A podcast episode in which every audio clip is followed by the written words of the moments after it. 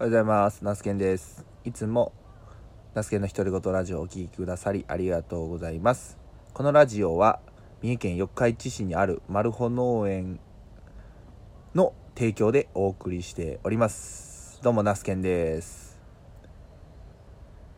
僕の簡単なまず自己紹介を改めてですね、この回からお聞きくださっている方に向けてお話しします。僕は三重県四日市市にてマルホ農園っていう、まあ、個人農家ですね、えー新規収納して6年目の野菜農家になります。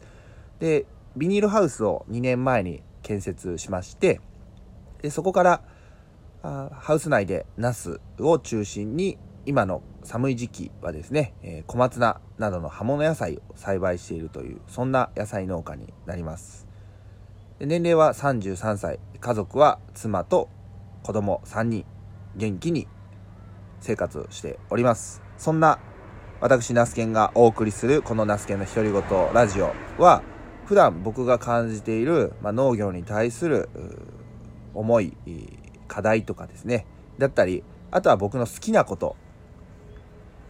野球や DIY、えあとまあ好きっていうかねあのコーヒーのことだったりとか。もうそんなことをねつらつらと話しているラジオになります。ぜひえお聞きくださると嬉しいです。そしてねあのコメントだったりあの差し入れも皆さんありがとうございます。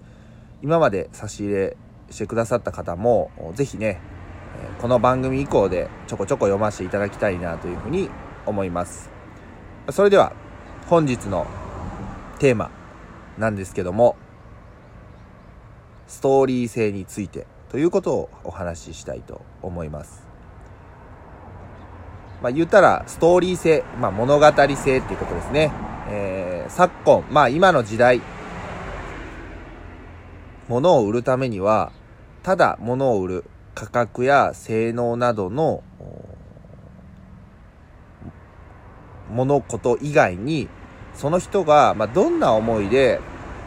その商品を、まあ、作ったのか、野菜農家で言えば生産したのか、どういうところにこだわりを持っているのか、というのを、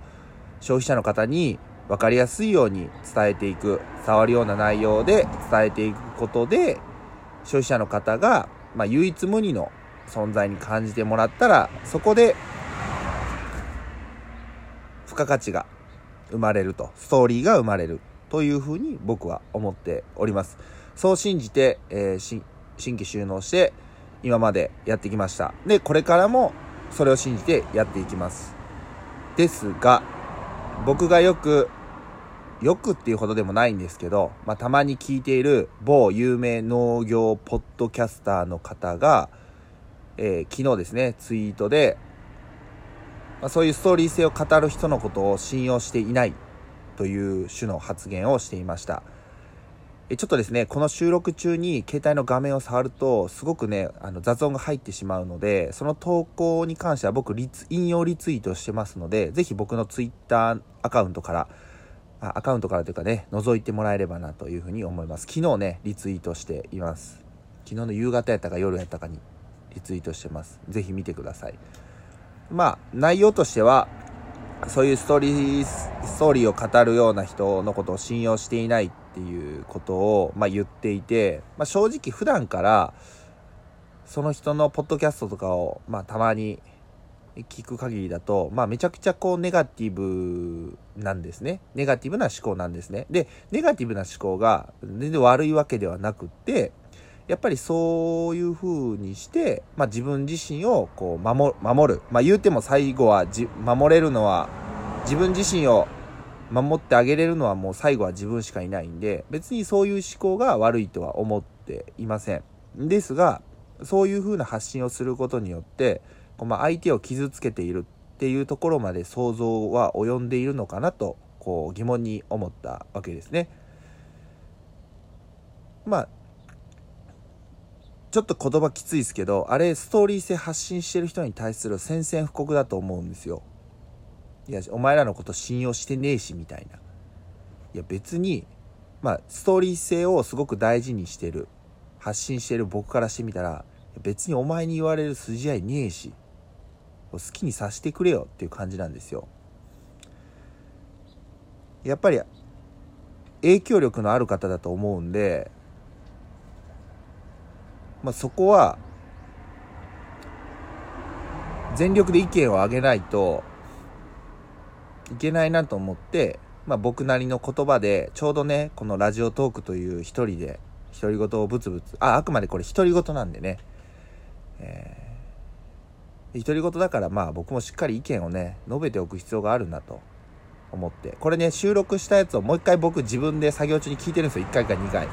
やこんなこと言ってたんだって自分の中で落とし込むことがねすごく大事だと思うんで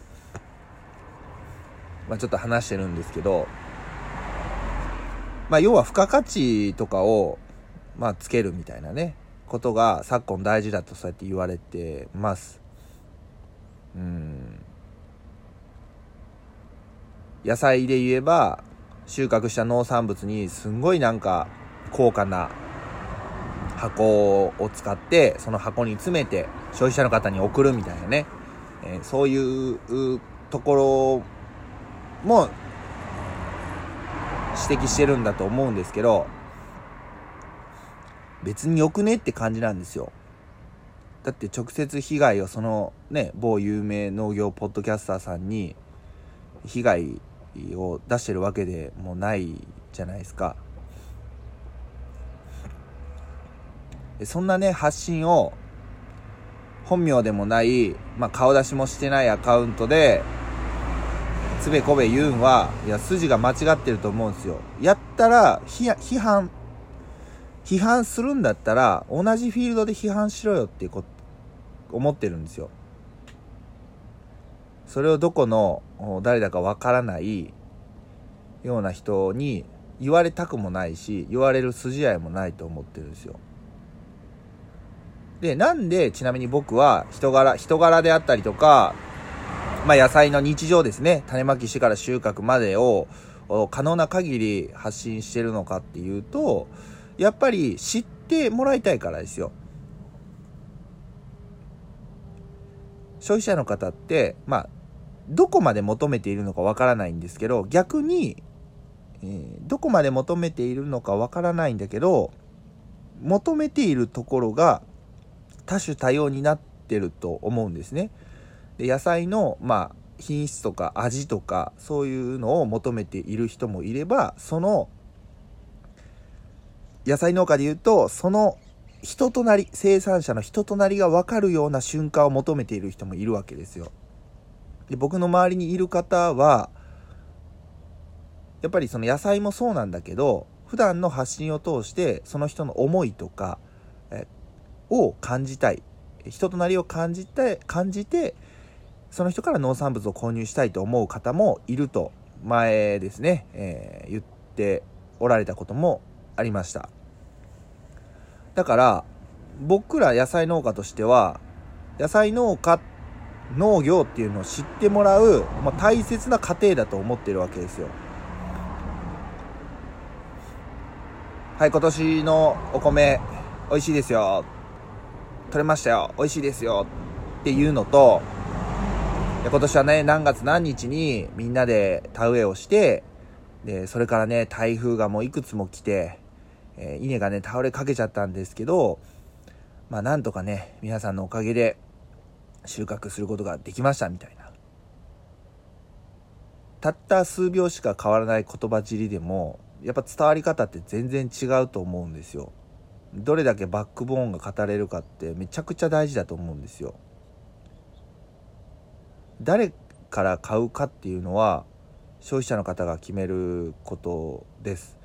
で、まあ、ただね、あの、まあ、農協さんとか市場関係者市、市場とかを通っていくと、そうはなってないんですけど、僕らの地域で言うと、最近そういう意識も結構変わってきてると思います。あの、バイヤーさん、要は売り先の方が結構人となりを求めてたりされます。あの、そのね、某有名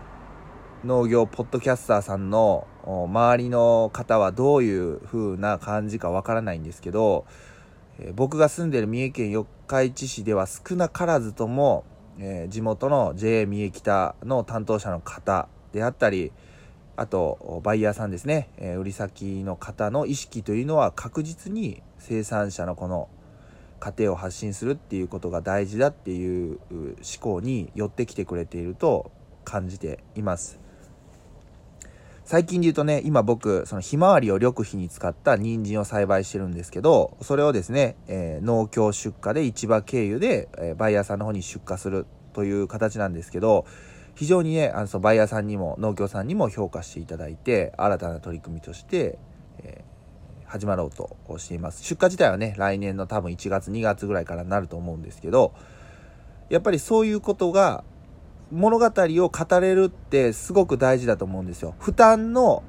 価値になってはいけないわけですよ。負けるに荷物の付加価値になってはいけないですよ。付け加える付加価値にならないと、バックボーンがないと、